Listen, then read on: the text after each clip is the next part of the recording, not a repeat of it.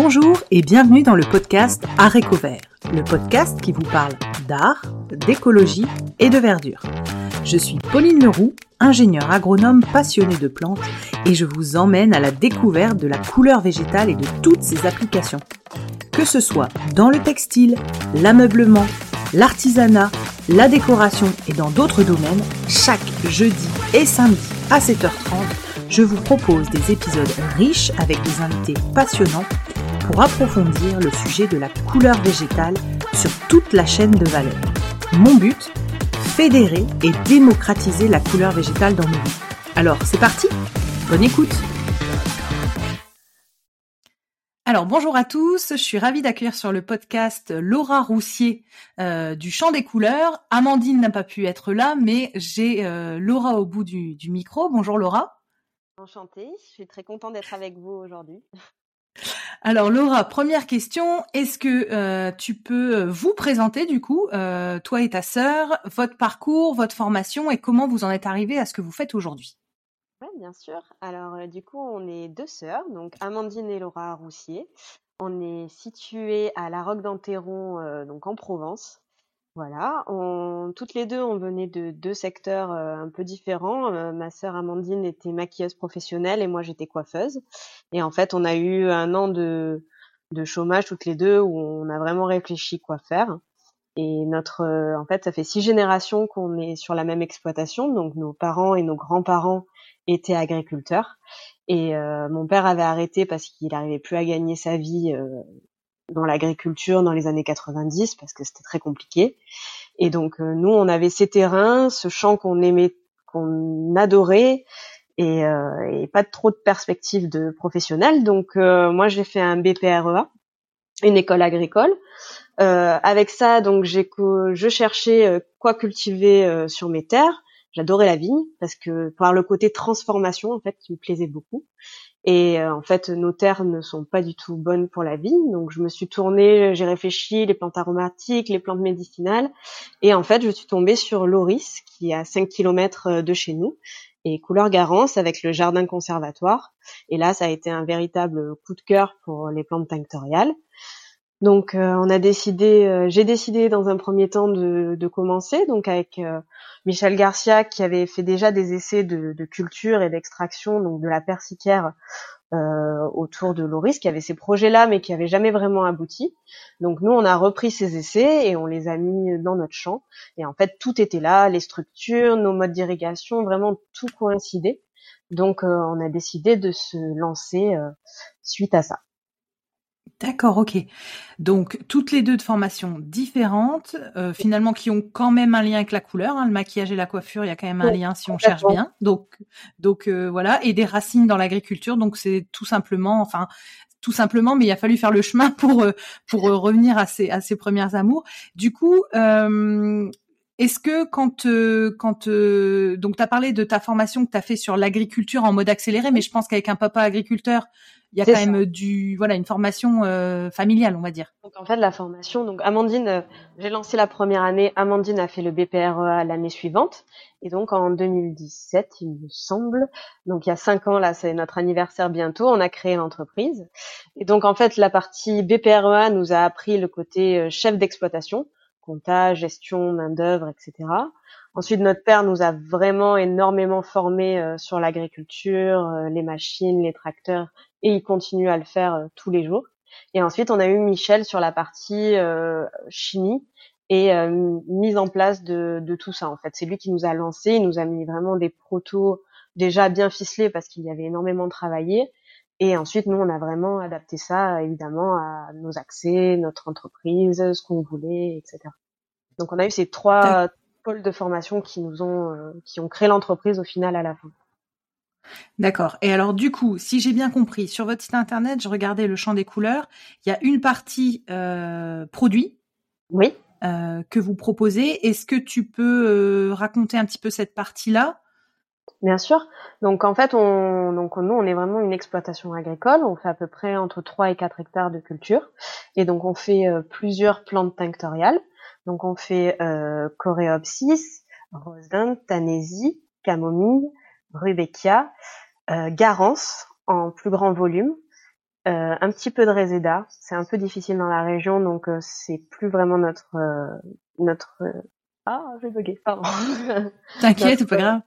Notre euh, Prio. culture prioritaire, voilà. Euh, on est plus parti sur l'artichaut qui demandait moins de, qui était plus adapté en fait à notre région tout simplement. Sinon, il fallait des quantités, quantités d'eau extrêmes pour la réséda, donc on a un peu laissé tomber. Et la persicaire qui est vraiment notre cœur d'activité. Donc on vend des plantes séchées brutes certaines broyées comme la garance pour faciliter son utilisation, et d'autres transformées complètement comme euh, la persicaire qu'on ne vend pas en, en, feuilles, mais vraiment en pigments. Et on produit également du bleu maya. Alors, donc il y a beaucoup de choses, j'ai beaucoup de questions du coup. Donc ça te fait, on va dire, une dizaine de, de plantes, c'est ça, si je compte bien à peu près À peu près. D'accord une dizaine de plantes. J'aimerais bien qu'on parle de ta surface. Donc, comme je te disais avant, quand on préparait rapidement toutes les deux notre échange, euh, sur le podcast, on a eu des euh, toutes petites échelles de personnes qui se lançaient pour euh, répondre à leurs besoins d'atelier ou répondre à leurs besoins de personnel, de teinture, etc. On a eu euh, à l'échelle un tout petit peu plus au-dessus, euh, qui l'épisode va sortir la semaine prochaine, c'est l'épisode de Cécilia Aguirre sur euh, la micro-ferme des Lilas, mhm. où là, c'est une plus grande surface, mais qui n'est pas mécanisée. Et Cécilia me livrait que l'étape d'après, c'était la mécanisation. Et donc, tout naturellement, et on m'avait beaucoup parlé de vous dans les échanges que j'ai avec les invités, notamment, enfin voilà, on m'a dit, le champ des couleurs, c'est la marche du dessus. Et donc, j'aimerais vraiment qu'on s'attarde sur euh, la surface. Mhm. Est-ce qu'elle est symbole d'une euh, automatiquement d'une mécanisation ou est-ce que c'est euh, par rapport juste à un volume? Le type de machine que vous utilisez pour bah, pour vous simplifier le travail aussi. et que tu nous expliques. Et ensuite, on reviendra sur la partie comment tu transformes et pareil vos outils, etc. pour voir un petit peu si tu es ok avec ça, pour qu'on fasse un vrai zoom sur bah, sur votre spécificité, parce que je pense que vous êtes les seuls ou presque et donc, ça m'intéresse beaucoup. Euh, oui, bien sûr. Donc en fait, nous on a commencé, euh, on a commencé la toute première année test avec 5000 mètres carrés. Puis ensuite, euh, donc deux persicaires uniquement. Ensuite, on a commencé à planter de la garance, 2-3 000 mètres carrés. Puis petit à petit, on est monté à un demi hectare, un hectare. Et pareil sur la persicaire, on est allé jusqu'à 2 hectares cultivés. Et en fait, ce qui détermine finalement la, la surface des champs, c'est la capacité à traiter et à produire, euh, donc par exemple dans le cadre euh, de, de la persicaire, l'indigo derrière, parce qu'en fait, euh, l'indigo se fait sur feuilles fraîches, donc tous les jours on doit gérer une certaine quantité de feuilles et on doit le faire avant qu'elle ait passé une certaine maturité. Donc on est extrêmement pressé et on doit traiter chaque jour un volume de feuilles. Et donc comme on n'est que deux, et, hum. et qu'au bout d'un moment on a beau être mécanisé, euh, on est limité dans, dans ses gestes. Donc du coup voilà, on, petit à petit entre 1 et 2 hectares, c'est ce qu'on arrive à traiter toutes les deux vraiment à fond avec euh, un système d'extraction qui roule. Donc c'est comme ça qu'on se limite un peu. Pareil pour la garance, c'est les surfaces de nettoyage, de séchage, euh, les périodes aussi de récolte qui se qui se font donc de février à mars. si on plante trop, en fait, le temps de récolter, elle est repartie et dans ce cas-là, on est trop limite. Donc en fait, c'est toujours finalement on, se limite à ce qu'on arrive à faire. Et pour savoir combien on peut faire, il faut aller dans l'extrême de planter beaucoup et d'avoir des années difficiles où on galère à gérer toute cette cette énorme masse de de plantes. Et ensuite, donc, c'est aussi lié à l'investissement des machines, lesquelles on a pu acheter. Donc, euh, évidemment, on aurait besoin d'énormément de machines pour se simplifier la vie et rester à deux dans des dans des conditions de travail correctes. Sauf qu'aujourd'hui, malheureusement, euh, les couleurs végétales, il n'y a pas de machines qui existent, que ce soit sur la partie agricole comme sur la partie transfo. Et donc, euh, en fait, nous, on a toujours euh, essayé de trouver des choses, des, des, des, des caractéristiques techniques de machines qui sont à peu près semblable à ce dont on a besoin. Et ensuite, on mhm. fait euh, modifier ces machines-là par euh, des artisans qui font euh, des choses un peu plus pointues, ou alors on utilise des, des machines mais qui font pas vraiment le travail à 100%, et derrière on va venir réapporter une deuxième transformation en fait, par exemple pour le broyage. Si le broyage n'est pas assez fin avec un broyeur, derrière on reprend la matière, on va la broyer avec un autre broyeur qui va finir finalement le, le travail. Donc voilà, il y a. D'accord. Donc ce que ce que tu veux dire, c'est que aujourd'hui, il n'y a pas de il y a pas d'avancée dans ce domaine-là pour les la culture de plantes tinctoriales en termes de machines, que tu dois t'inspirer d'autres, enfin de machines qui existent et les adapter à cette culture particulière, et qu'en gros, tu pourrais encore euh, simplifier ton travail à toi et à ta sœur si il y avait des machines plus adaptées. C'est ça. Donc il y a encore une marge de progrès. Euh, si c'est une, une activité qui se développe, comme j'ai l'impression, on en parlera après, mais si ça se développe, il y a encore moyen d'avoir euh, des gains, euh, des gains de temps grâce à des machines plus adaptées. C'est ça? Bien sûr. Là, on est vraiment sur du. En fait, on, on, on crée un espèce de prototype pour un atelier un peu plus grand, un peu plus mécanisé, un peu moins mm, dans la manipulation comme on l'est aujourd'hui. En fait, tous nos ateliers demandent vraiment, vraiment beaucoup de manipulation. C'est des journées qui durent de 15 à 17 heures pour fabriquer l'indigo durant euh, du coup de juillet jusqu'à fin octobre. Donc euh, tout ça, en fait, on aimerait l'améliorer. Sauf que pour pouvoir faire l'investissement qu'il faut, pour pas se tromper dans l'achat de nos futures euh, machines, on est obligé de tester et pour pouvoir tester, ben, on est obligé de bricoler des prototypes qui voilà, nous disent on est dans le bon, au contraire on se trompe, c'est pas pratique, c'est pas utile, euh, il faut mettre vraiment se concentrer sur telle ou telle activité qui pose problème, euh, voilà. Donc c'est vraiment, euh, il y a aucun, aucune machine faite pour, et il y a aussi aucun itinéraire technique de culture. Donc en fait, dans le secteur, rien n'existe en fait, et il faut vraiment créer tout ça. Et vous vous êtes rapproché de d'instituts agricoles, de d'écoles d'ingénieurs euh, agro, etc. pour euh, pour voir s'il y avait pas des je sais pas des mémoires de fin d'études ou des trucs comme ça ou pas du tout? Non, en fait, on comment dire euh, en général, soit c'est un peu trop pointu par rapport à, au côté agricole, donc ça veut dire que c'est une machine derrière qui si elle est faite pour un sur mesure par un ingénieur, etc. C'est une machine qui va coûter 100 ou 200 000 euros. Je pense qu'on peut absolument pas amortir. Donc il y a aussi ce, ce truc-là, c'est que en fait on est on est gros par rapport aux couleurs végétales, mais on est tout petit par rapport à une, une, une exploitation classique, et on est vraiment euh, des ovnis en général quand, quand on va à la chambre d'agriculture ou dans des secteurs comme ça. Euh, et qu'on parle de couleurs végétales, en général, ils nous prennent pour des hippies illuminés. Hein. Ils comprennent pas qu'il y a un vrai secteur d'activité et que la couleur ne sort pas de nulle part et que il faut bien la produire, que ce soit chimiquement ou végétalement. Et, et du coup, euh, on est soit pas pris au sérieux, soit pas très intéressante parce qu'on est les seuls à, leur en avoir parlé, donc ils voient pas un besoin. Soit après, les machines sont trop coûteuses. D'accord. Est-ce que tu peux nous nous parler de euh, quelles sont les opérations que vous avez réussi en tant que défricheuse du terrain euh, à, à, mécaniser? Enfin, quelles sont vos, vos premières machines, en gros, et qu'est-ce qu'elles vous simplifient comme tâche? Alors, on a une planteuse déjà qui on utilise en fait qu'une seule fois par an au moment de la plantation. Donc c'est un peu dommage comme investissement parce que c'est vrai qu'on a une machine assez coûteuse qui est là euh, et qui n'est pas utilisée souvent, mais elle est vraiment indispensable dans le, dans le sens où le jour où on plante, on peut pas trop le prévoir à l'avance et, et, ce jour-là, il faut la machine. Donc euh, elle nous permet quand même d'avoir une implantation propre, régulière et, et carrée quoi. Et donc une planteuse, c'est bien quand tu as fait semis et elle vient les mettre à bonne distance, c'est ça? Exactement. Elle vient en fait ouvrir euh, ouvrir un sillon, déposer le plant et le refermer derrière. Donc pour vraiment avoir une densité de plantation qui est bien parce que nous on prépare quand même des surfaces agricoles et un taux de plan et il faut que tout rentre bien quoi, qu'il manque pas des raies ou au contraire que j'en ai pas la moitié qui est vide quoi.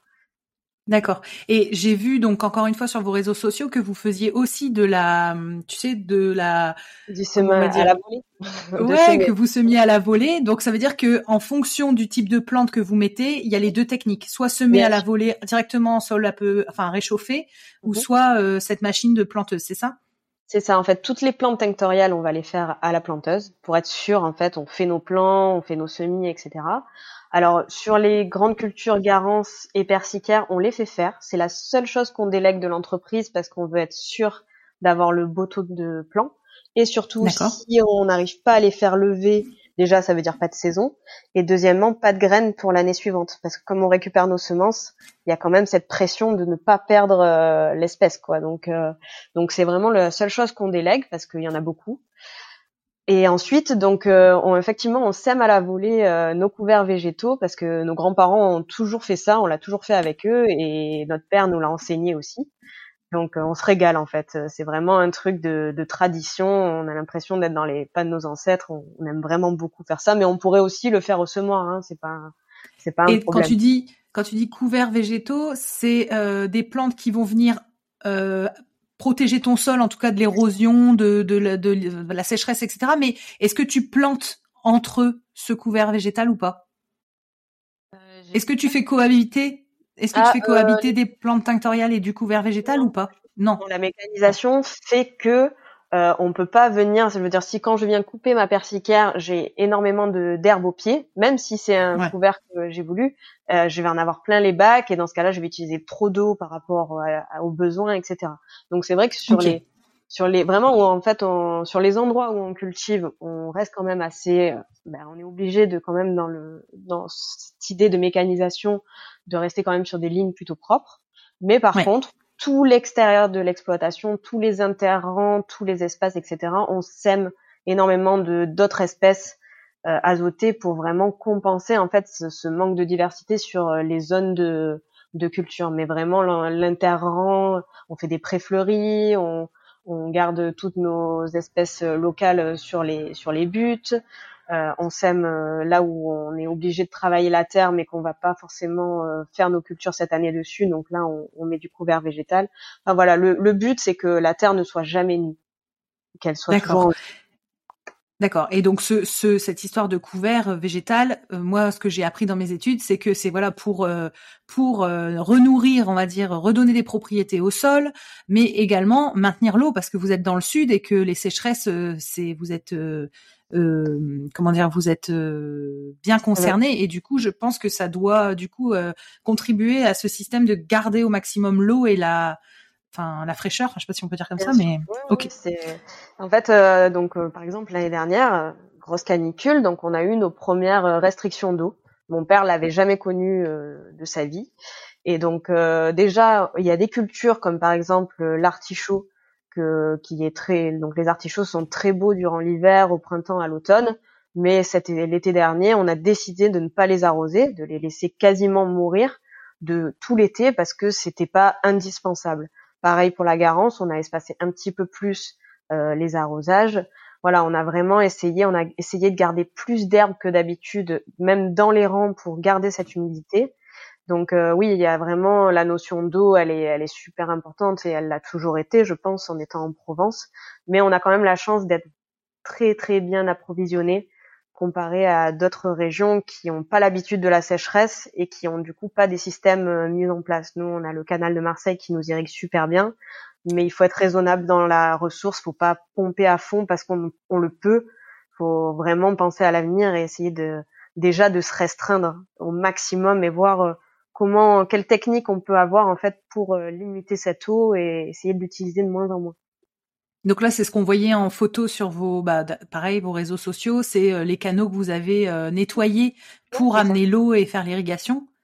Ouais, donc on fait de l'irrigation gravitaire. Donc nos, nos, ancêtres ont fait des canaux tout le long des parcelles. Et en fait, les, les terrains sont nivelés avec un dévers. Donc on, on met de l'eau en amont et ça, ça irrigue jusqu'au bout. Et en fait, l'avantage de, de, cette méthode-là, c'est qu'elle nécessite pas de, de, pompe, en fait, pas de, de... vraiment, c'est purement la gravité de l'eau qui fait le travail. Alors, ça a des contraintes, c'est absolument pas automatique, donc euh, mmh. vraiment, on est avec des modes de terre et des cailloux pour régler l'eau dans chaque raie. C'est vraiment un art, euh, l'irrigation gravitaire. Mais une fois qu'on sait le faire, euh, c'est c'est très adapté, notamment euh, pour la persiquière qui adore avoir euh, l'eau au pied. Donc là, c'est super. Donc voilà, on a décidé de garder ce que nos, nos ancêtres nous avaient mis en place et surtout éviter d'avoir une consommation d'énergie avec une pompe ou un tracteur ou quoi qui va prendre l'eau, même si ça crée des contraintes euh, euh, liées à l'herbe, liées à l'eau, liées au manque de enfin, d'automatisme, etc. D'accord. Donc on a un petit peu dévié, mais du coup on parlait des, euh, des machines. Donc la première machine dont tu parlais, c'était la planteuse. Donc on a bien compris son rôle. Qu'est-ce que tu peux nous, quelle est la machine d'après en fait entre guillemets que tu utilises dans la saison? Donc en fait c'est la récolteuse, ni plus ni moins. J'ai vraiment euh, deux machines euh, pour le côté agricole. Donc là c'est une récolteuse en fait à thym qui qui me sert pour récolter du coup ma persicare Après, sur sur la garance, par exemple, je ne suis pas équipée en récolteuse, et sur les fleurs, je les récolte à la main aussi. Donc finalement, il y a vraiment la persicale que je fais en gros en deux hectares que j'ai cette récolteuse. Sinon, pour le reste, je suis à la main aussi. Et en fait, la, mécanisation se fait plus dans l'atelier après sur la, la fabrication. D'accord, d'accord. Donc une planteuse, une récolteuse. Si je dis pas de bêtises, la garance c'est euh, c'est euh, une récolte de racines. Donc vous devez mhm. faire tout ça euh, à la main? Ah oui, c'est c'est un très c'est un très très dur et long travail. on n'a pas réussi en fait à trouver aujourd'hui une machine. En fait, la problématique de la garance c'est qu'elle est extrêmement cassante. Donc en fait, dès qu'on vient lui mettre un, un, outil, alors soit qui creuse et qui déverse, soit qui prend et qui vibre comme une récolteuse à patates, elle se casse mm. en des millions de petits morceaux et alors là on perd 90% de la récolte. Donc ah on a essayé plein de techniques différentes et pour l'instant la seule qu'on a trouvée euh, pour récolter la garance c'est de creuser une tranchée et de récupérer à la main euh, les d'abord le cœur qui est resté un peu intact et ensuite toutes les petites racines euh, qui ont cassé dans le sol on vient les récupérer comme ça à la main au piocher et on fait des seaux et on les nettoie après et voilà c'est notre récolte. C'est pour ça que la Garance, pour l'instant, on est entre un demi hectare et à 8000 mètres carrés. On va pas plus loin parce qu'en en fait, on, on, prend trop de temps à récolter. Et, et ça fait, euh, excuse-moi pour nous figurer, euh, 8000 mètres carrés de Garance, ça te fait combien de pieds environ? Euh, Difficile à, la grosse, hein, juste pour voir. Ça doit faire 15 000 pieds, hein, quelque chose comme ça. Ouais, c'est très très long. D'accord. Et tu dis Garance, c'est sur deux mois la récolte, février-mars. Mmh, ouais, février-mars jusqu'à mi-avril, ça dépend euh, la surface. Selon en fait, on a des terrains qui sont plus ou moins argileux et des fois, euh, selon le terrain, il y a des raies qui vont super vite et d'autres au contraire qui sont très très longues. Donc, euh, grosso modo, deux mois, deux mois et demi à plein temps. D'accord. Et est-ce que tu fais un système de euh, de euh, ah, comment on appelle ça de ligne Parce qu'en fait, la garance, si j'ai bien capté, c'est euh, trois ans minimum de culture pour que la racine elle soit assez conséquente. Est-ce que du coup vous faites des en fait, il y a plusieurs, il y a plusieurs options, et ça c'est Michel qui nous l'a bien, bien appris quand, quand on a commencé. En fait, la garance, il y a 18-24 mois. Ensuite, il y a trois ans et après, il y a cinq et dix ans dans, dans les bonnes années de, de, récolte. Et en fait, selon quand on va la, la récolter, on va avoir plus ou moins de matière organique, entre parenthèses, et plus ou moins de matière colorante. C'est-à-dire que euh, à 18 mois, la, la, part de bois par rapport à la part de chair qui contient les colorants est, est, minime. Donc en fait, à 18 mois, on a une garance très riche en couleurs. Mais par contre, comme le vin, les colorants sont assez jeunes. Par contre, quand on a une garance plus vieille, effectivement, les colorants sont un peu plus développés, sont un peu plus euh, intenses, mais par contre, un rapport sur un kilo de garance sèche, on aura plus de bois qui ne colore pas que de matière. Donc c'est un peu euh, c'est un peu délicat la garance. Dans tous les cas, que ce soit dans la culture, dans le travail, dans la récolte, dans l'utilisation, elle est tellement variable que en fait, c'est selon ce qu'on en fait, hein.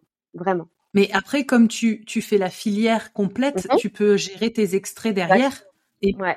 Donc en fait, j'en ai une partie. Donc, en fait, moi, j'en ai une partie qui a trois ans. J'ai des vieilles garances qui ont six ans et demi là que j'attends d'avoir dix ans. Euh, pour les dix ans de l'entreprise, on les sortira. Voilà. Donc euh, on, on essaye de donc encore aussi euh, qui veut quoi et pour quel secteur d'activité surtout.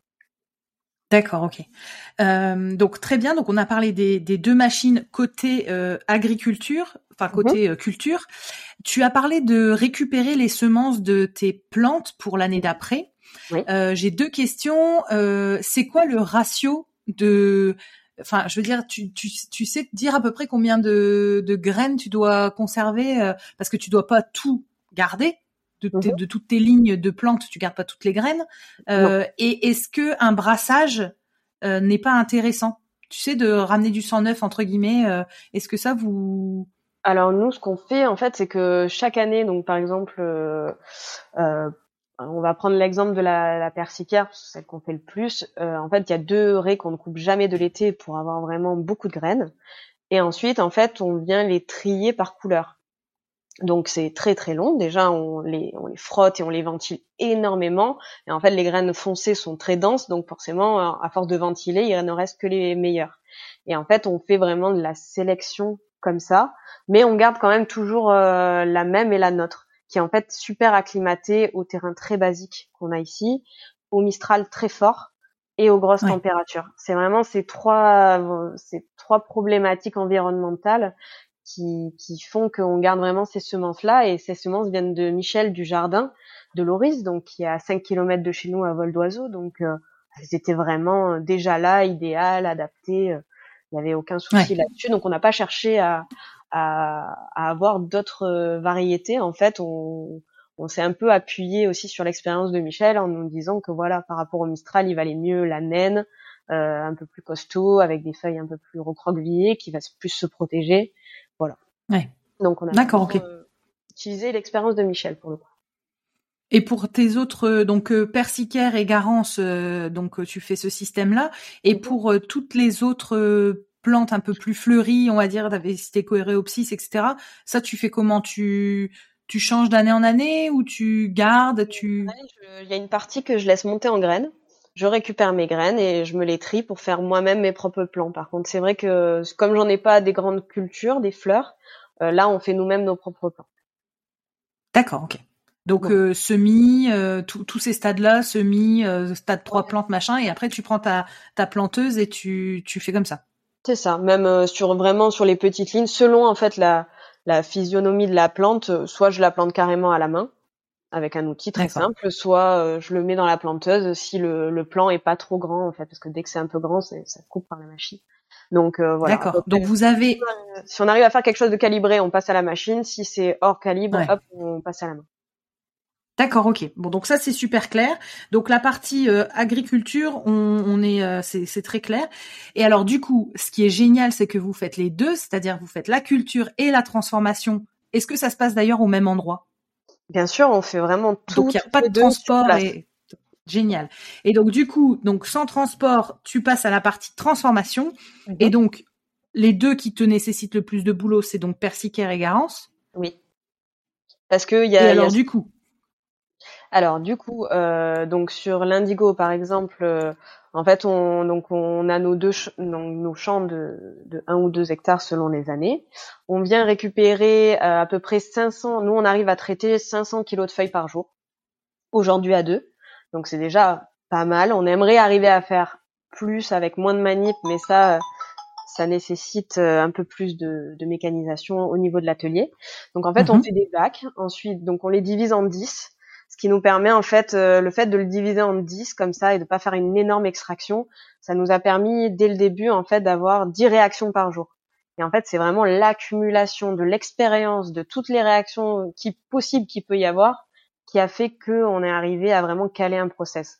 Sans ça, impossible même avec Michel euh, qui nous a montré expliqué euh, faut vraiment vraiment l'expérience. Il y a, y a, que ça de vrai, euh, en tout cas sur sur la persicaire et la transformation en indigo. Donc on fait nos tisanes, on récupère le jus, on oxygène à fond. Donc là on a des pompes, on a des filtres, on a un Clark qui nous permet de lever, manipuler tous ces bacs d'eau, pas, pas avoir à le faire à la main. Ouais. On oxygène, ensuite on met notre eau de chaud, on récupère, on filtre, on broie, on sèche et, euh, et ensuite on a notre indigo.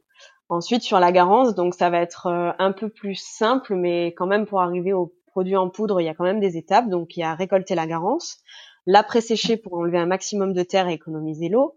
Ensuite, on nettoie à fond la garance, puis on la fait sécher et ensuite on broie. Et en fait, aujourd'hui, euh, on, on, est en train de développer de nouveaux produits. Donc pour et on est en train de faire les lacs. Et donc on aimerait arriver à faire du, du pigment de fabriqué à partir de notre garance et donc en ce moment, on est vraiment en train de tester euh, des process, des recettes. Et là aussi, dans toujours la question de, de combien je vais en produire pour permettre en fait d'avoir un prix, un conditionnement, un pigment stable dans d'une année en fait, arriver à faire une production qui couvre les nos besoins d'une année pour avoir au moins un pigment par an. Parce que forcément, avec le côté végétal, ça varie légèrement. Avec l'expérience, ça varie de moins en moins. Mais il y a quand même la notion terroir, climat, tout ça qui fait que on a des petites nuances euh, d'une année sur l'autre sur les pigments. Donc, euh, on est arrivé à le faire pour l'indigo, très bien. On, enfin, ça a été long, mais on y arrive maintenant. Le bleu Maya, pareil. Euh, au début, il y avait vachement de variantes, puis maintenant c'est stable. Et là, on attaque. Est-ce que, est-ce que sur le bleu Maya, tu peux m'expliquer la différence avec le bleu d'indigo? Alors en fait, donc le bleu maya est formé à partir de pigments d'indigo, donc vraiment l'indigo formulé, extrait, séché, broyé, etc. Vraiment le pigment qu'on ajoute à de l'argile à canaux. Les deux sont cuits ensemble et en fait l'indigo devient gazeux, il est sublimé, très beau terme, et il rentre dans ces canaux et ensuite il est emprisonné. Et en fait l'argile vient lui créer une espèce de capsule, donc euh, ça le rend extrêmement solide.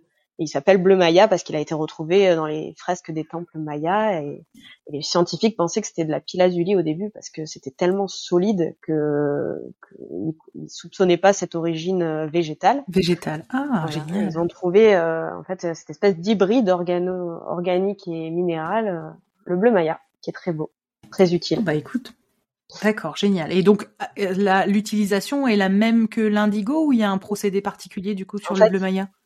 dans l'utilisation, c'est vraiment un pigment qui ne sera plus jamais soluble. Donc, euh, par exemple, pour la teinture, c'est parfaitement proscrit. Mais par contre, mhm. pour les beaux-arts, la peinture bâtiment, les volets, les choses comme ça qui vont être ultra exposées, ça, par contre, c'est super. Et les argiles sont très souples aussi, donc ça donne une texture au pigment qui est très euh, voluptueux.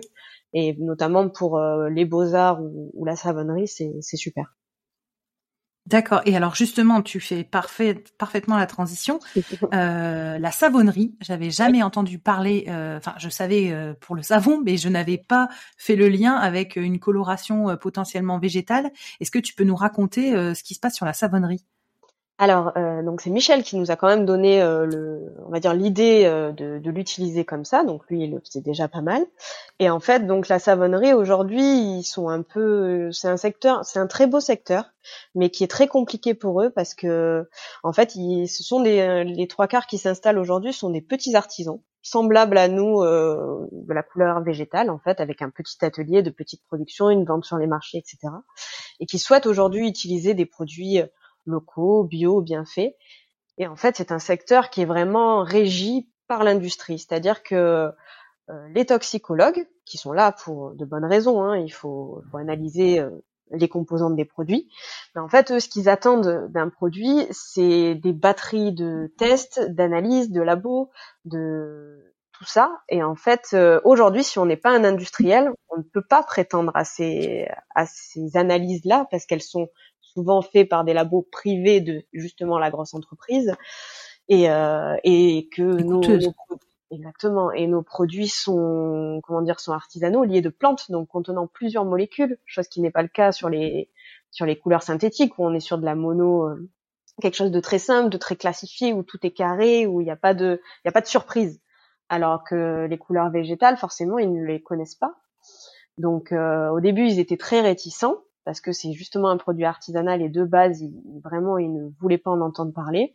Et grâce à des clientes qui sont vraiment battues et nous aussi, on a vraiment fait du forcing pour euh, faire en fait les, leur demander quels sont les papiers indispensables qu'il vous faut pour la validation.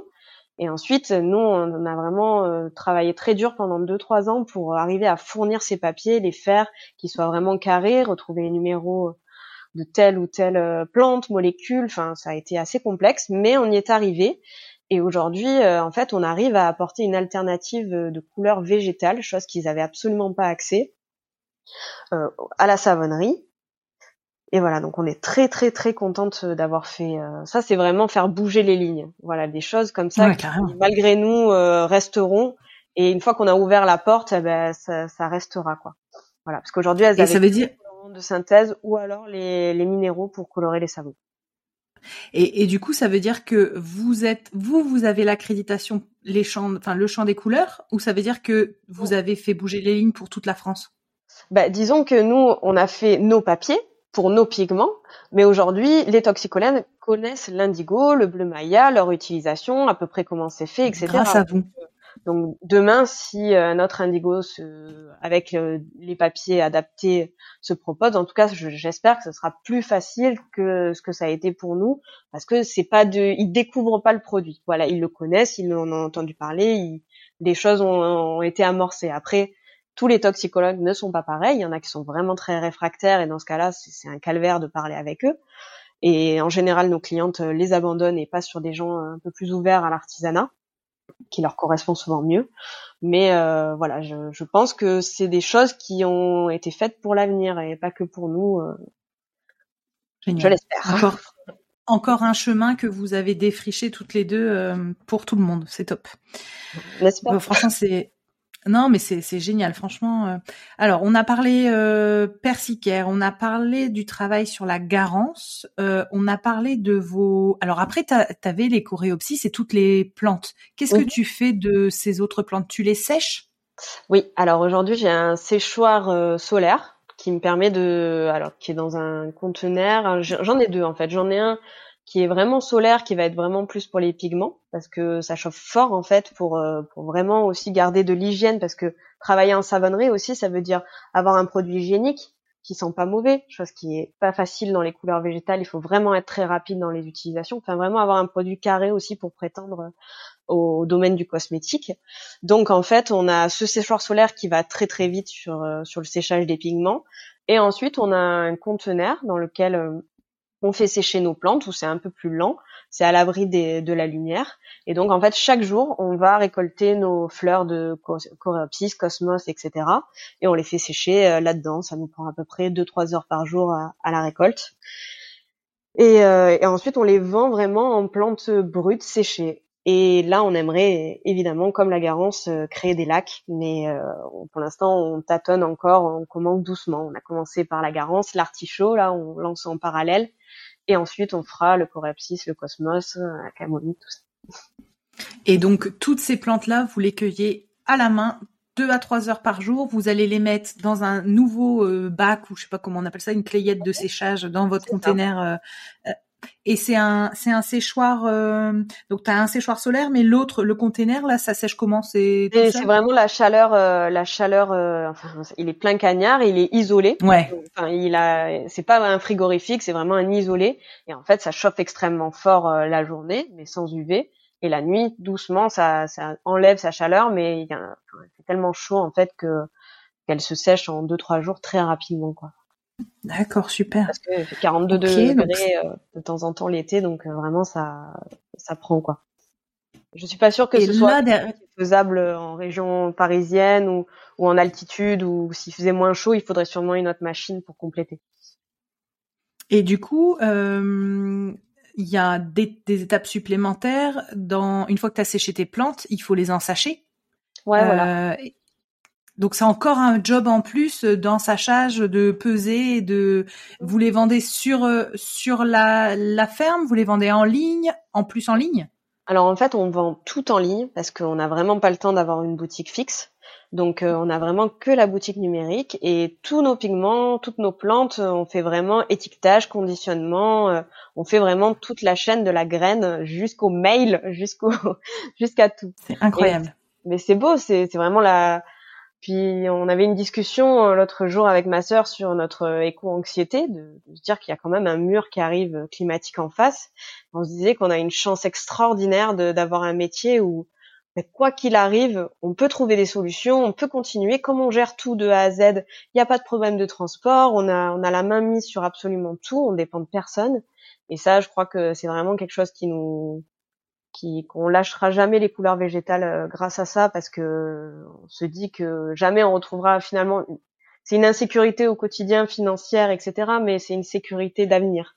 Disant qu'on est dans un qui peut sans cesse vous Ouais, et puis vous êtes dans la, tu vois, dans le, tu parles beaucoup de, de calcul, de taux de plan. Vous, vous êtes vraiment dans la logistique au cordeau et, et je pense que vous essayez d'optimiser chaque, chaque étape, chaque geste, chaque truc. On, euh, tu vois, dans la manière dont tu parles, ça se, ça se voit que vous réfléchissez vraiment tout euh, euh, au mieux. Donc non, non, c'est canon. Et comme tu dis, c'est rare et c'est oui, c'est très rare d'avoir euh, un acteur qui est euh, sur toute la chaîne de valeur et qui maîtrise à la perfection et la culture et la transfo et euh, bah, et la logistique et et en plus la com, la com, l'ensachage et non franchement vraiment chapeau. J'imagine même pas le, le, boulot que ça doit être, notamment la récolte à la main, les et les pour les pour les fleurs, je parle, et aussi pour la garance. Je je suis euh, admirative de votre de votre engagement. Je trouve ça je trouve ça canon. Après, c'est le côté euh, agriculteur. Euh, quand on désherbe des carottes ou quoi que ce soit, il faut avoir la motivation d'aller au bout de l'arrêt, même si c'est dur. Et, et, on a quand même cette éducation-là de, de jamais lâcher l'affaire, en fait. C'est ça. Et de, si aujourd'hui on n'a pas de solution pour ramasser la garance, on le fait comme ça. Et on espère et on réfléchit sans cesse pour essayer de se, de, de, de s'aider en fait. Et au début, on est parti de, de, quelque chose de très brouillon, on galérait, on y passait un temps fou, et puis petit à petit, on, serait, on s'allège le travail, on trouve des solutions. Et aujourd'hui, c'est dur, mais peut-être que demain, euh, ça le sera moins. Et c'est ça qui est passionnant aussi, c'est que il y a vraiment euh, sa version de la chose à créer. Et ça peut être euh, vraiment or comme rien n'existe à côté, c'est vraiment sa version du truc, quoi. Et c'est beau, quoi. Ouais, ouais, et puis vous êtes les défricheuses, vous ouvrez le chemin, vous ouvrez la voie pour d'autres. Justement, bah, c'est une question que je voulais, je voulais te poser. Je sais pas quel âge tu as, Laura euh, Moi, j'ai 28 ans et ma sœur, elle a 32 ans. tu te rends compte? Voilà, tu te rends compte? Commencé à 21 ans à peu près à, au, le BPREA et Amandine a 4 ans de plus, donc 25, euh, elle a attaqué. Mais c'est bah, aussi pour ça, euh... on est, on est jeune et on a aussi euh, nos parents euh, qui ont avait la possibilité de nous héberger pour les pour le démarrage. Donc il y a, y a, tout ça aussi, le fait que bah, l'agriculture c'est pas un métier euh, pour euh, gagner sa vie, hein, que ce soit du maraîchage ou autre chose. c'est pas les métiers les plus rentables de l'univers, mais c'est les métiers qui qui rendent heureux en fait. C'est ça. Et ça, ça, ça vaut, ça vaut de l'or quoi. Et justement, j'allais te, faire part d'un constat. Après, euh, on en, échange, mais euh, donc vous vous êtes lancé tôt, 21, 25 ans, euh, c'est tôt. J'ai eu sur le podcast Morgane Recoule euh, dans l'Aveyron qui s'est aussi lancée, 28 ans, c'était un peu une reconversion, etc. J'ai dans l'épisode qui sortira la semaine prochaine Cécilia Aguirre qui nous parle qu'elle accueille de plus en plus de stagiaires, qu'il y a de plus en plus de, de jeunes qui veulent, qui sortent des lycées horticoles ou des lycées agricoles et qui veulent se lancer dans les plantes tinctoriales. je, je J'entends aussi euh, au niveau des écoles d'ingé qu'il y a des gens qui se posent des questions. Mhm. Euh, est-ce que vous, vous constatez, est-ce que vous êtes sollicité par des jeunes qui aimeraient s'installer? Est-ce que vous avez un, un, un recul sur, euh, bah, sur ce qui, ce qui se passe et un peu le, le frétillement? Est-ce qu'il se passe quelque chose de ce niveau-là? Oui, bien sûr. Je pense que dans tous les cas, ça attire de plus en plus de monde. Peut-être aussi parce que il y a de plus en plus d'acteurs. Il y a aussi, alors à l'époque de Michel, peut-être que ça faisait moins de bruit dans le sens où il n'y avait pas les réseaux sociaux. Nous, on a vraiment cet outil qui nous permet de, de diffuser en fait vachement euh, nos, nos vous êtes présente. Euh...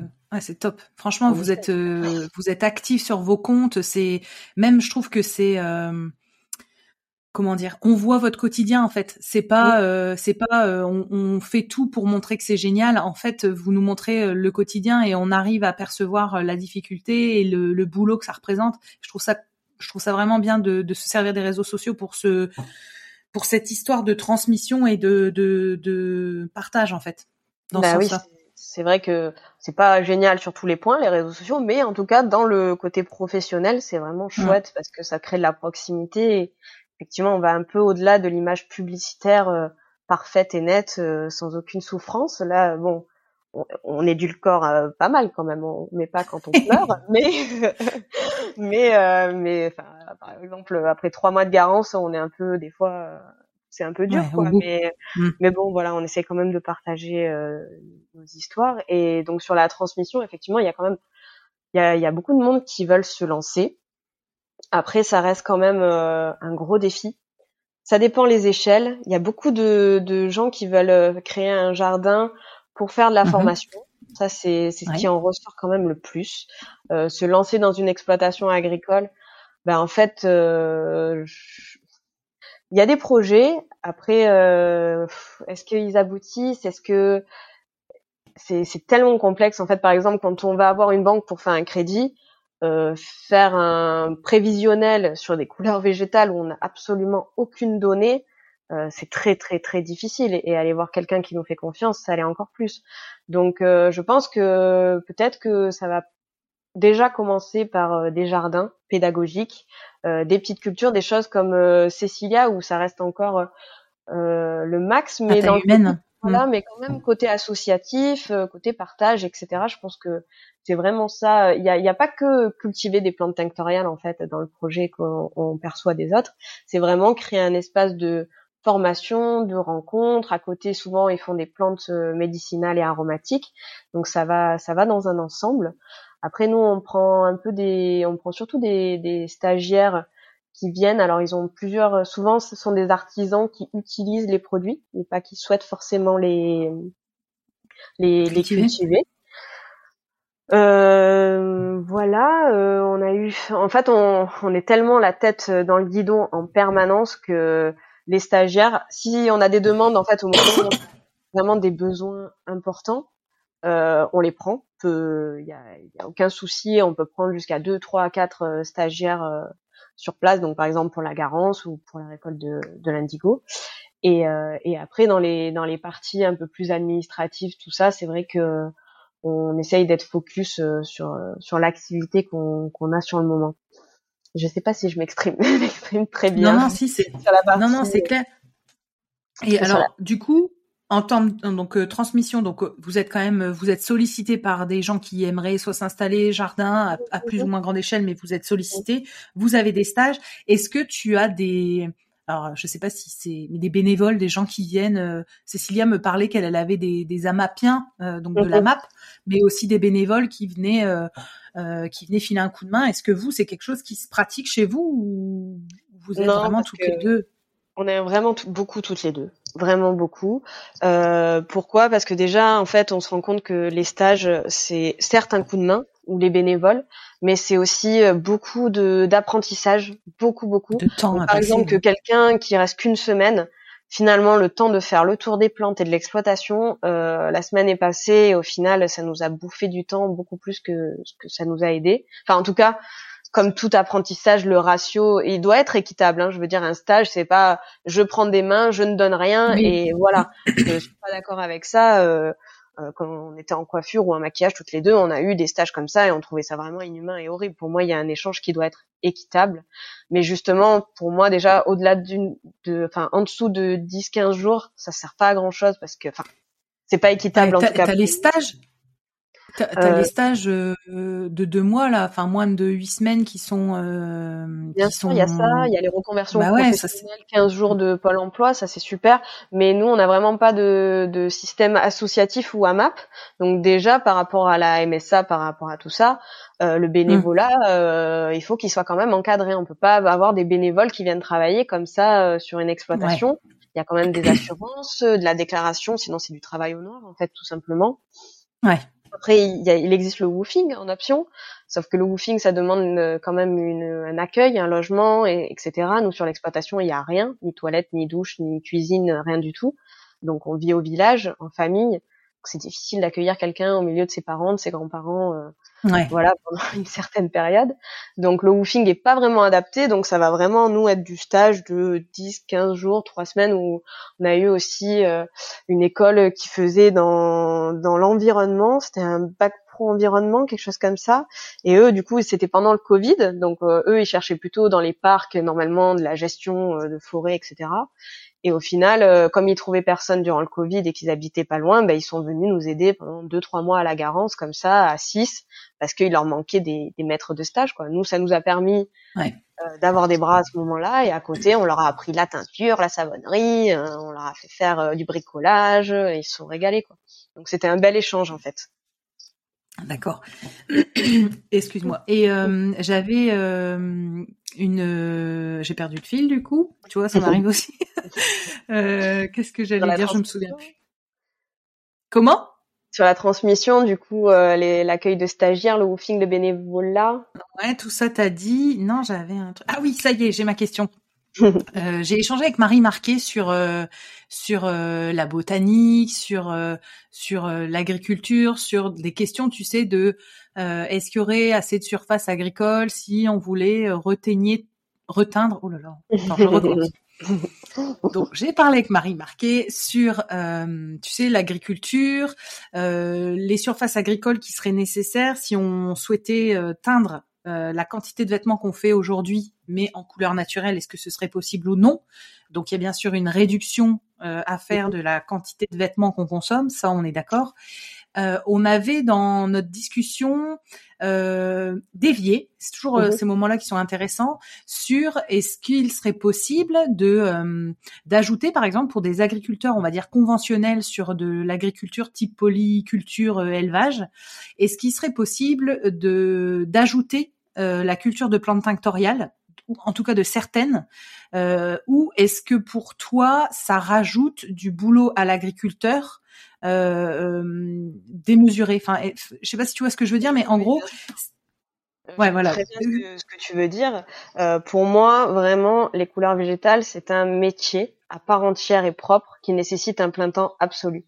C'est-à-dire que c'est pas la peine de produire de l'indigo si on fait pas de l'indigo de qualité, parce que ça va derrière, ça va ça va pas tenir, il va y avoir des problèmes. Donc du coup, comme on en est au début de l'image de tout ça, oui. c'est vraiment, il faut, euh, je veux dire, quelqu'un qui fait euh, des, des, carottes ne va pas produire un petit peu de vin à côté. C'est pas possible. Il va, au bout d'un moment, il lui faut une cave, il lui faut, il lui faut du matériel, et s'il veut le vendre après et, et, que ce soit bien, bien propre, il faut vraiment que qu'on y dédie 100% de son temps et en tout cas, nous, euh, alors c'est peut-être notre version parce qu'on fait tout de A à Z et on va vraiment jusqu'à la transformation, jusqu'au pigment euh, fini.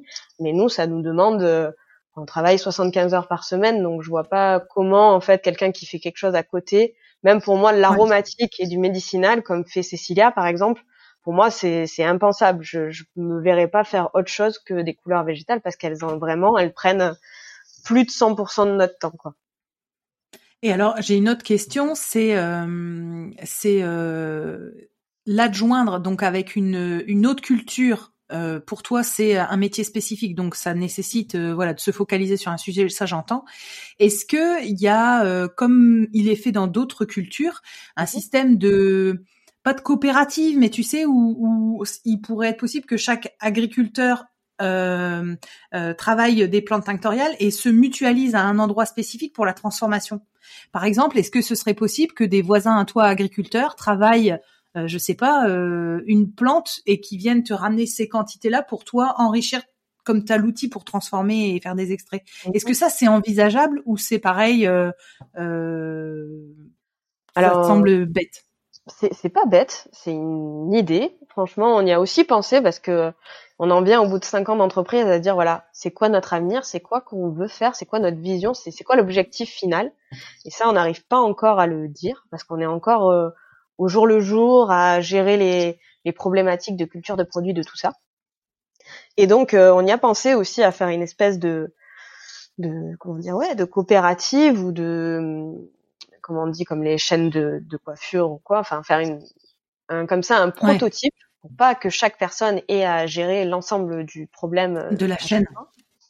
Mais euh, ça, ça pose des, des problèmes de qualité. Par exemple, dans une coopérative qui fait du vin, chaque on connaît les différentes qualités de raisin qui sont répertoriées et en fonction de la qualité arrivée, le, ça va être plus ou moins, ça va être accepté ou pas. Derrière, ça va, ça va être payé plus ou moins. Et comment euh, normaliser ça sur toute une, filière, sur chaque produit, en sachant qu'on a tous notre contrainte de, bah de, de, climat, de, de, plantes, etc. Donc euh, déjà, il faudrait que ce soit très local pour avoir euh, un approvisionnement sans transport, ou au moins si, mhm. enlever cette contrainte de, par exemple, sur la persicale, il faut des feuilles fraîches. Comment on fait pour gérer des feuilles fraîches, pour se les faire livrer? C'est compliqué. Après, sur les fleurs sèches, par exemple, euh, est-ce que, euh, quel je sais pas moi, quelqu'un qui est dans le Nord-Pas-de-Calais a autant d'ensoleillement que moi qui suis en Provence? Derrière, quel est l'impact C'est sûr. C'est ça en fait, c'est toutes les questions que ça ouais, mais tu vois, je me dis en fait, euh, pareil, je peux pas m'empêcher de me dire, bah c'est quoi la suite de leur aventure? Mais en gros, moi je, je vois là euh, deux choses. C'est la première, c'est vous êtes en train de monter un modèle, mmh un, un modèle qui peut être dupliqué mais euh, euh, il faudrait un, un, soutien agronomique. Tu vois ce que je veux dire? De comment on duplique un modèle qui est fait vous chez vous avec votre terroir, votre expérience et comme tu dis, euh, l'irrigation de tes grands-parents, euh, toutes ces conditions. Donc il faudrait vraiment qu'il y ait des recherches agronomiques. Donc du coup, ça veut dire des financements de, de quel d'un endroit. Donc ça, c'est le premier truc auquel je pense. Le deuxième truc auquel je pense, c'est euh, c'est monter un genre de comme une pas une école, mais tu sais un, un genre de, de, de formation en fait faire un centre de formation de votre de votre de votre établissement où tu pourrais accueillir des gens euh, qui viennent de la France entière par contre qui viennent se bah, se mettre les mains dans le cambouis et d'apprendre vraiment la la transformation. Euh, ça, pourrait être comme ça un centre de formation euh, mais vraiment type type enfin agriculture transformation. Mais pareil encore une fois comme tu l'as résumé hyper bien c'est que il faut trouver un modèle rentable ça, euh, aujourd'hui, on, est, encore. Booste. On est, je suis pas sûre que notre entreprise, enfin, on a super bien avancé comparé au départ, euh, il n'y a plus rien à voir, mais est-ce qu'on est sur une entreprise suffisamment aboutie pour la déterminer en tant que modèle et la dupliquer? Non, on n'y est pas encore. Et, et peut-être qu'en fait, il n'y a pas qu'un modèle et peut-être qu'on se trompe aussi. Enfin, parce que ça, euh, les plantes tinctoriales te rendent très, comment dire, très humble très humble. C'est-à-dire, tu crois avoir tout compris, maîtriser ton sujet à 100%. Et puis, il arrive un jour où tu, quelqu'un arrive et te montre un truc qui fait absolument pas comme toi. Et tu te rends compte qu'en fait, ben, il y a d'autres options, ça marche différemment selon comment on le prend, etc. Donc, est-ce que c'est intéressant d'avoir un modèle ou est-ce que chacun doit créer son propre modèle avec des bases un peu défraîchies. Ça ouais, moi je te parle d'un tronc commun. En fait, vous incarnez un tronc commun qui après serait adaptable au terroir, aux conditions. Euh, mais tu vois, le premier qui a lancé, j'en sais rien, l'agriculture bio, ou le premier qui a lancé les endives, ou le premier qui a, je pense que c'est la même chose que vous. Il y en a bien un qui a dû défricher, tester, etc. Et après, si on, mais ça, ça en amène à une question. C'est et ça, c'est Michel Garcia qui le dit souvent. C'est euh, aujourd'hui, personne, c'est horrible hein, ce que je dis, mais il dit aujourd'hui personne n'a besoin de la couleur euh, végétale. Parce qu'aujourd'hui il y a la couleur synthétique qui fait le le boulot. Donc en fait nous ce qu'on a comme mission entre guillemets, c'est de montrer la vertu euh, de ces plantes tinctoriales, d'en parler euh, pour les gens qui connaissent pas, d'où ce podcast pour euh, bah tu vois euh, en parler, essayer de essayer de, de, de faire connaître. Mais tu vois c'est intéressant parce qu'en fait je me dis que vous êtes sûrement les pionnières. Enfin même même pas les pionnières parce que à l'époque où ils devaient cultiver les plantes pour pour bah voilà il y en avait. Donc ça veut dire que Comment? On fait que on fait que reprendre en fait ce qui plus ou moins enfin on adapte à des choses euh, plus plus moderne, mais on reprend quand même la base de, de ce qui se faisait il y a 200 ans avant qu'ils arrêtent tout. Forcément, ils avaient. Non, mais tu, tu vois, je me dis à cette époque-là, ils avaient des quantités et des espaces cultivés de folie. Et surtout de la Comment ça se fait? De la Ouais, tu crois que c'est ça? Eh Oui, euh, la, la Garance, par exemple, je crois que j'avais lu qu'il était 180 000 ouvriers agricoles dans le là, là, dans le, hum. dans le, la, région du sud pour extraire la garance. Donc, forcément, il y avait les gros agriculteurs qui prenaient le plus gros et après les miséreux derrière qui allaient ratisser euh, les petits, les hum. petits bouts de garance. Donc, euh, c'est vraiment. Et, sachant que, ouais, et sachant qu'en plus, on peine déjà que ce soit euh, dans l'agriculture nourricière à trouver des de la main d'œuvre qu'on est obligé d'aller chercher en Pologne. Pareil dans l'horticulture. Euh, on est obligé d'aller chercher euh, ailleurs des, gens qui souhaitent travailler. J'imagine que oui, euh, pour pour un sujet qui est pas encore assez c'est ça parce qu'on a parlé, on a parlé beaucoup de, de, production, mais il y a la partie commerce. Aujourd'hui, nous qui produisons un peu gros, on n'écoule pas tous nos stocks parce que il n'y a pas un grand, un grand besoin. Enfin, voilà, comme dit Michel, c'est pas un besoin vital. Donc en plus, on est en période de crise, donc les petits artisans qui eux déjà ont du mal avec des produits enfin avec leur, leur, leur charge de production, la couleur c'est un petit peu accessoire. Enfin, dans un savon par exemple, elle est accessoire, donc elle pourrait être éliminée, on va dire. Et dans ce sens-là, on n'est pas on n'est pas un besoin primaire. Voilà, c'est c'est pas qu'il n'y a pas besoin de nous, mais il y a il y a des choses euh, plus comment dire. Euh, le, le secteur est encore petit vraiment et, et on pourrait pas être 200 000 producteurs euh, en France parce que euh, tout le monde coulerait. Comme un peu la spiruline à un moment donné il y avait de très petites personnes qui ont fait les pionniers puis il y a eu beaucoup de monde qui s'est mis sur le sujet et au final euh, la moitié ont arrêté parce qu'il y avait trop de monde et il ne reste pas assez débouché voilà c'est ça. C'est que c'est un super produit génial mais il faut encore trouver le marché alors, je, partage avec toi l'avis sur euh, les artisans. Je suis d'accord que c'est un choix à faire pour euh, rester dans ses coûts et ses, son équilibre économique. Mais tu vois, euh, côté entreprise, euh, par exemple l'entreprise textile euh, à mi-route, tu sais, entre la grosse boîte et, euh, et l'industrie, enfin la petite entreprise textile, avec la loi AGEC, donc anti-gaspi économie circulaire, ils sont obligés maintenant de réduire à mort leur impact carbone et leur impact écologique. Et en fait, je pense que cette loi qui est passée là en janvier incite beaucoup de de boîte du textile à quand même euh, réfléchir et la, la couleur végétale, qu'on le veuille ou non, est quand même une alternative qui ressort quand même pas mal. Et donc je me dis que vous, vous pourriez bénéficier aussi de cette nouvelle vague en fait de de d'entreprises de, textile qui se posent des questions et qui auraient des tests à faire et de la matière première à trouver. Après, voilà, c'est une, une idée comme ça euh, dans notre conversation, mais et dans, dans quand tu dis que tu n'écoules pas tout ton stock, est-ce que par exemple, alors euh, je vais peut-être poser une question complètement débile, mais est-ce que par exemple, euh, ton stock pourrait être racheté ou pris chez Greening ou chez le Crit Horticole avec couleur de plante? Bah, Par exemple, que tu pourrais faire ça? revend euh, mon indigo. Donc, euh, par exemple, je suis déjà en fait fournisseuse pour lui, donc je suis très heureuse d'ailleurs parce que parce ah, que un produit vend que des produits de qualité, donc je suis extrêmement fière de faire partie de, de, ces, de ces fournisseurs. Donc oui, on a mais malgré tout, même Patrick, ne, donc de chez Greening, ne, je pense qu'il n'a pas des volumes euh, de dingue hein, sur les couleurs végétales. Donc il y a vraiment en fait, euh, après pour moi c'est pratique d'avoir un petit peu de stock parce que je, je suis aujourd'hui disponible à n'importe quelle demande. C'est-à-dire que quelqu'un qui aujourd'hui me dit voilà il me faut 20 kilos d'indigo, paf je peux le sortir, il n'y a pas de problème.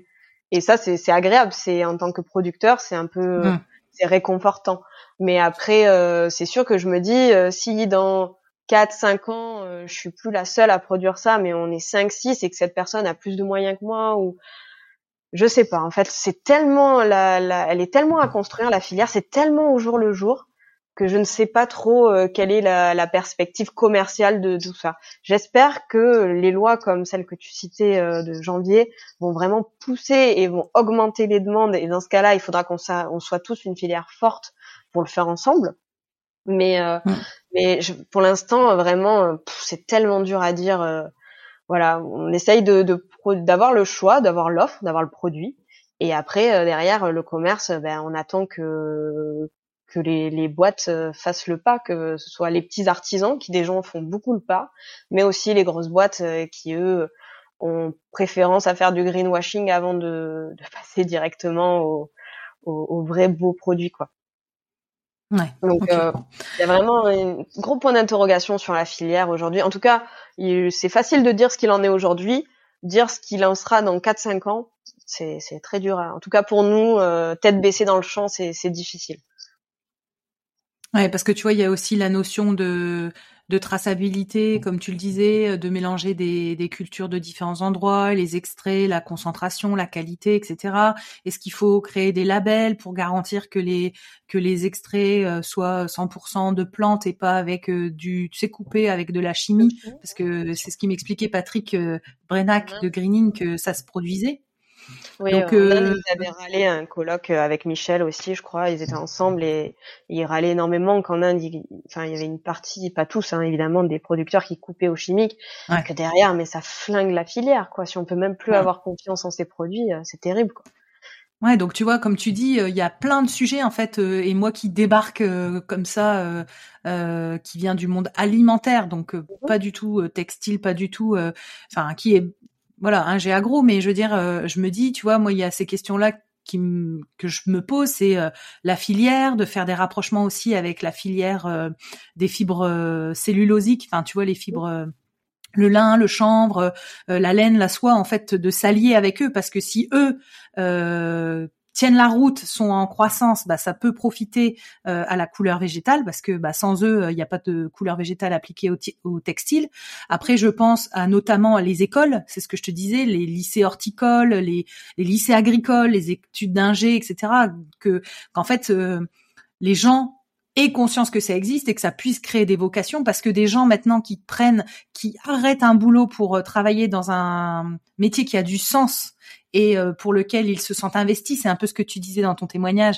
C'est de plus en plus répandu, donc ça pourrait très bien créer des vocations. Donc il faut en parler plus au niveau des, des écoles. Et après, euh, je pense que oui, c'est un, comme tu dis, c'est une, toute une filière à créer, mais euh, j'ai bon espoir dans le sens où, comme on se disait tout à l'heure, le premier mec qui a lancé le blé, qui a fait ses recherches, le premier gars qui a lancé les endives, il, ça s'est bien fait. Et en plus, on a le comme tu le disais, c'est ce qui se faisait avant. Quand on, ne faisait que de la teinture avec des plantes végétales, ça se faisait avant. Alors il y avait d'autres conditions, il y avait certainement plus de main d'œuvre et il y avait d'autres trucs qu'on ne maîtrise pas parce que voilà, il faudrait qu'on fasse une thèse là-dessus. Mais euh, mais en tout cas, j'ai quand même espoir et en tout cas ton témoignage. Euh, donc on l'entend, tu n'es pas dans le dans le, le faux, c'est-à-dire que c'est dur, mais euh, c'est un plaisir et vous y trouvez votre sens et vous apportez votre pierre Euh, et votre contribution, déjà deux, énorme, c'est de défricher notamment sur la partie des machines. Et ce que tu disais sur l'exemple de la savonnerie, bah, je trouve ça juste génial. Quand tu peux euh, dire que tu fais bouger les lignes comme ça, je trouve ça génial, surtout euh, à, à, ton âge. je, trouve ça, je trouve ça juste génial. J'avais des questions sur plutôt un peu tac au tac, mais est-ce que tu peux me citer pour toi des personnes qui ont été inspirantes je pense que je connais un peu la réponse. Michel, voilà, Patrick, qui est vraiment super. Mais il y a aussi plein d'autres gens. Euh, il y a, il y a vraiment, euh, il y a, on a, on a Fibre Bio avec qui on, s'est lancé sur la partie textile. Quand on a commencé, elle a été d'une grande aide et elle aussi, elle avait vraiment ce, cette envie-là en fait de, de créer des, des produits prêts à teindre pour les teinturiers parce que c'est aussi euh, la teinture, c'est plein de, contraintes également. Donc il y a Fibre Bio, il y a Ultramar, euh, une teinturière euh, qui, qui est à côté euh, de chez nous, qui elle a fait vraiment le tour des formations. Elle est allée voir Michel, elle est allée voir David Saint-Andreu, elle est allée à Couleur Garance, elle est allée à, à Color Ton Monde. Elle a fait vraiment le tour un petit peu pour faire sa version de l'indigo. Et là-dessus, je l'admire beaucoup. Elle est venue travailler, elle travaille souvent avec nous pour nous aider. Et euh, vraiment, euh, ce, cette espèce de multiface comme ça de, de l'indigo, d'avoir vraiment la... nous finalement on a eu que la version un peu de Michel et la nôtre, mais euh, le fait d'avoir comme ça, d'avoir vu plein de spécialistes, c'est vraiment super. Ensuite, on a Anne Sylvie de, de l'UTA avec qui on, on coproduit en ce moment, on fait une coproduction ensemble et qui est vraiment. Quand tu dis coproduction, ça veut dire on fait euh, pour on travaille ensemble en fait euh, pour un client euh, qui pour des ah, pour produire. Ouais, pour produire parce qu'elle produit aussi. Et en fait, je l'admire beaucoup parce que franchement, elle a fait une très belle gamme de beaux arts. ça fait quand même un petit moment qu'elle est dans la couleur végétale, elle tient le coup et, et on voit que elle aussi, bon, je pense pas qu'elle ait gagné des milliers et des cents par ce secteur dans sa vie, mais elle est très heureuse et, et elle fait vraiment, elle est très inspirante. Et euh, voilà. Ensuite, on a on a Luma avec qui on travaille aussi, qui, qui est vraiment super. Luma, c'est une fondation qui a été créée à à Arles en fait. Et là-dedans, en fait, il y a donc euh, c'est un espèce de, de laboratoire où ils essayent plein de nouvelles choses et notamment on a fait un colloque ensemble avec eux où en fait ils récupéraient des espèces invasives pour en faire du textile donc en extrayant la cellulose. Et ensuite derrière ils avaient le projet de faire des mini manufactures où en fait on vient euh, imprimer nos textiles grâce à, cette fibre euh, donc euh, de, de cellulosique de plantes invasives. Et en fait ça remettait un petit peu en jeu l'industrie textile, en fait, au lieu de créer d'énormes industries en France, euh, parce qu'il manque de l'industrie, créer comme ça des, des mini manufactures où on peut venir en fait imprimer 15, 20, 30 t-shirts et en fait recréer comme ça euh, du local et donc voilà c'est des beaux projets porteurs euh, d'autres visions auxquelles nous jamais on y penserait mais voilà par des ingénieurs du, du temps de, l'énergie des gens concernés ça ça fait vachement évoluer. Voilà dans d'autres secteurs que les couleurs végétales quoi qui, font pas mal bouger les lignes. Voilà. Après, on a la coopérative des couleurs à Okra, euh, qui aussi font de très beaux, très beaux produits beaux arts et qui, qui, ont une belle renommée, qui se donnent pour vraiment expliquer les pigments, les colorants, la différence. Voilà. Eux, ils ont le, prisme de l'ocre, mais ils restent quand mm. même hyper pédagogues en fait, et ça, c'est chouette. D'accord, ok. Et euh, si euh, tu étais une une plante tinctoriale, euh, laquelle tu serais euh, et un peu euh, pourquoi? La persiquière, parce que déjà elle m'a amené la passion et puis elle est tellement, elle est tellement variable et puis elle est rebelle et et on croit la comprendre et en fait voilà. Et et est-ce que tu teins toi euh, personnellement? Pas là, t'as pas le temps, je pense, mais est-ce que tu as teint euh, Est-ce que tu t'es essayé à la teinture euh, végétale? En plus de tout ça, on s'amusait jusqu'à maintenant à faire une collection de Noël qu'on faisait à l'automne. C'est pas vrai. Si si. Et c'est hyper active. Et du coup, là, on a décidé que c'était, enfin, j'en ai encore pas mal, hein, mais mais c'était la dernière année qu'on produisait de la teinture parce qu'en fait, on a commencé par apprendre la teinture en fait pour donner des conseils parce qu'il est impossible ah de vendre un pigment végé ou une coloration végétale sans donner un paquet de conseils sur le secteur d'application. Donc on a commencé par la teinture, ensuite on s'est mis à la savonnerie, et là, euh, en faisant les lacs, forcément, on se met aux beaux-arts.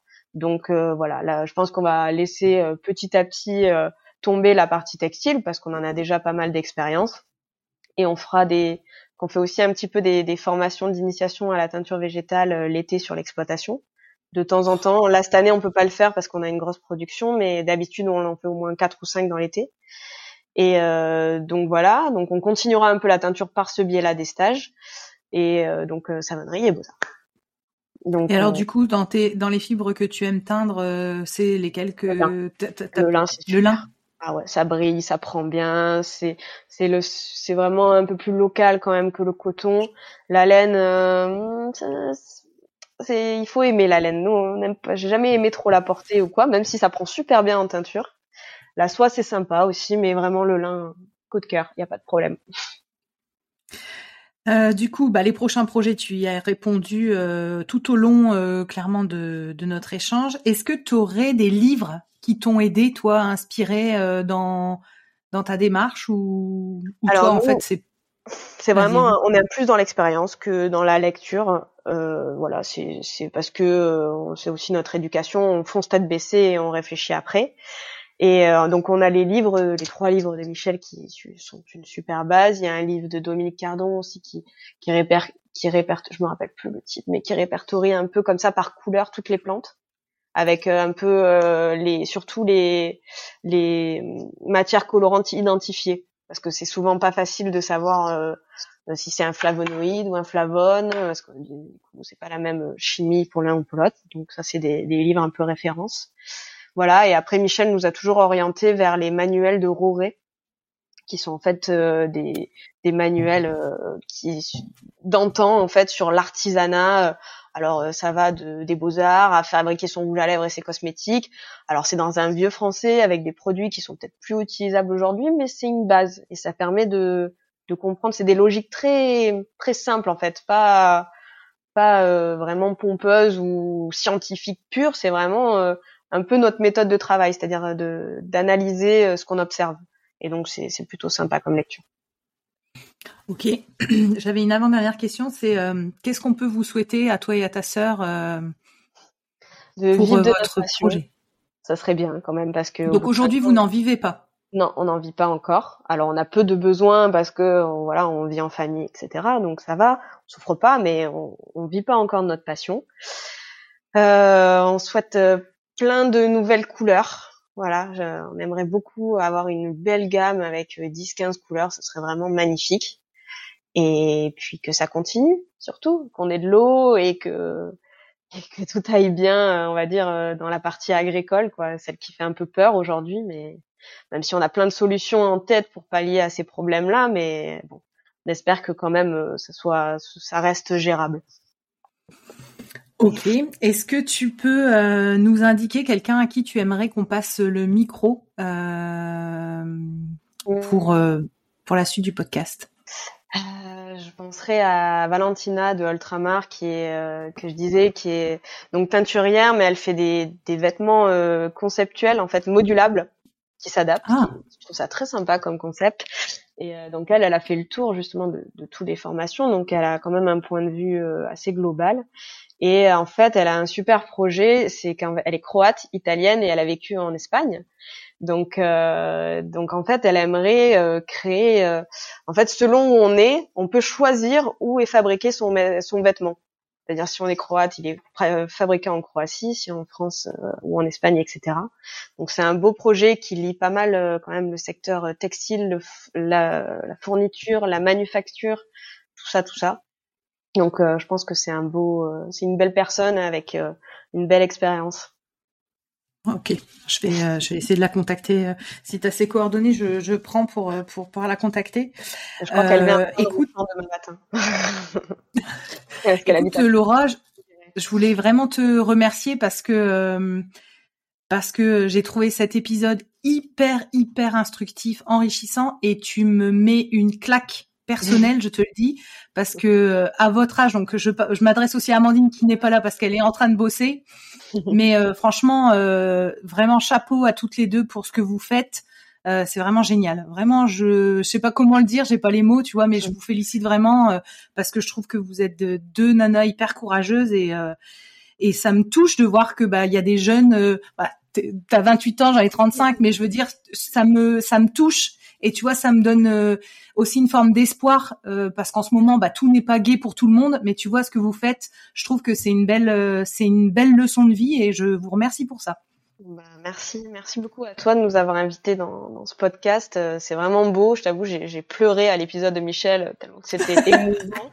Parce que c'est notre, on, on l'aime Michel. Hein, c'est un père spirituel. C'est une rencontre. C'est on l'aime d'amour quoi et, et l'entendre parler de sa vie comme ça, ça me, enfin c'est vraiment lui aussi qui, qui nous a donné cette émotion, ce, ce truc de avec des, des mots, des, des trucs, euh, enfin je sais pas comment dire, c'est. Tu sais que. Il nous a vraiment lancé là-dedans quoi. Je, je j'en ai pas parlé, mais cet épisode, cet enregistrement d'épisode, donc le premier, moi je n'ai mhm. jamais enregistré de podcast sauf avec Michel, mhm. et il venait de faire une formation, il était éreinté, mais vraiment. Hein. Il savait, on était huit, ça avait été dans tous les sens. Il était ultra fatigué. Et quand je lui ai dit, est-ce que Michel, tu voudrais bien euh, Eh ben, il a dit oui par euh, générosité euh, pure, tu vois, vraiment de pouvoir. Euh, et, et c'était hyper à vivre, c'était hyper incroyable parce que il te raconte tout ça. tu t'hallucines et, et c'est ce, ce fameux épisode où j'ai moi oublié de brancher mon micro et du coup, la qualité du son est pourrie. Et je me disais, qu'est-ce que tu fais? Est-ce que tu lances ton podcast avec un témoignage magnifique et poignant, mais avec un son pourri? Ou est-ce que tu supprimes et tu réenregistres sans être sûr d'avoir cette euh, cette authenticité et ce et ce don? Tu vois, il a vraiment livré. Il a euh, des et donc du coup, qui, qui te qui te tue en fait. Euh, nous c'est vraiment dans ces. Il a le Michel excité et énervé pendant les stages quand il maîtrise plus et qui panique et que son côté sanguin du sud il t'envoie chier et tout. Donc là il faut se, se cacher et le laisser faire. il y a les moments où il est il est sensible, il est inspirant comme ça et, et je trouve que là pendant le podcast c'était vraiment voilà tout ah, le Michel que j'aime. C'était waouh. Mais tu sais qu'il y a beaucoup de gens qui m'ont fait ce retour là et donc je suis contente aussi que tu me donnes la bah, la, la, possibilité d'expliquer cet épisode et pourquoi j'ai choisi quand même de le mettre. et, et tout ça, tout ça, moi je le rappelle, c'est quand même grâce à lui qui a mhm. dit euh, bah écoute ok euh, faisons faisons cet épisode il savait pas ce que c'était moi non plus et, euh, et franchement donc merci à lui parce que parce qu'en fait je me rends compte que il inspire il a aidé beaucoup de gens et il continue non-stop de donner de donner de donner de donner et que bah ça aussi c'est une belle c'est une belle leçon de vie quoi bah ouais. puis j'avais jamais eu son il m'avait déjà raconté un peu son histoire, mais en décousu. Là, c'était la première fois que j'écoutais vraiment le coup de son oncle et tout. C'était ouais, c'était vraiment tellement émouvant, quoi. Michel. Voilà, on est triste de pas. Avant, on l'avait à côté, puis quand on s'est rencontrés, il déménageait, donc. Euh... Alors d'un côté, ça nous a apporté de l'autonomie parce que quand tu es vraiment dans que tu comprends pas ce qui se passe, tu as tendance si tu as Michel à côté d'aller le voir plutôt que de réfléchir. Donc pour ça, c'était bien qu'on ait de la distance mais euh, on se voit rarement et on s'aime beaucoup et c'est toujours euh, dur d'être euh, séparés longtemps. Donc ça fait du bien de l'entendre un peu comme ça c'est pas tous les jours qu'on a l'occasion de se parler quoi. Bon bah c'est chouette. Bon écoute écoute encore un grand merci et puis je vais je vais couper là l'épisode. Alors ça marche. Attends juste je regarde bon ça va ça marche. Alors du coup euh, je voulais aussi passer la, la parole à Séverine de Brucker de l'Atelier des couleurs dans le Gers. Voilà, elle a travaillé 20 ans pour euh, le Bleu de Lectour. donc, uniquement sur la couleur indigo. Donc elle a vraiment une grande expertise là-dessus. Et là, elle a relancé pour relancer aussi un peu la passion. Elle a commencé euh, les, couleurs à mordant. Donc euh, voilà, elle s'éclate et c'est quelqu'un de très intéressant avec qui échanger parce qu'elle a, elle a vu en fait l'évolution aussi sur toutes ces années. Et pour finir, je voulais aussi euh, remercier, faire un petit remerciement à toute ma famille qui nous aide vraiment beaucoup, beaucoup tous les jours. Parfait. Voilà, c'était moi, ouais, c'était tout. Je vous invite à me rejoindre sur ma page Instagram Arécovert, A-R-T-E-C-O-V-E-R-T, pour y découvrir le nom des prochains invités. Je me permets de vous rappeler que la seule manière de soutenir ce podcast est de le noter et le commenter sur la plateforme d'écoute de votre choix. C'est ainsi qu'on arrivera à faire porter la voix de ces passionnés de la couleur végétale. Merci à tous.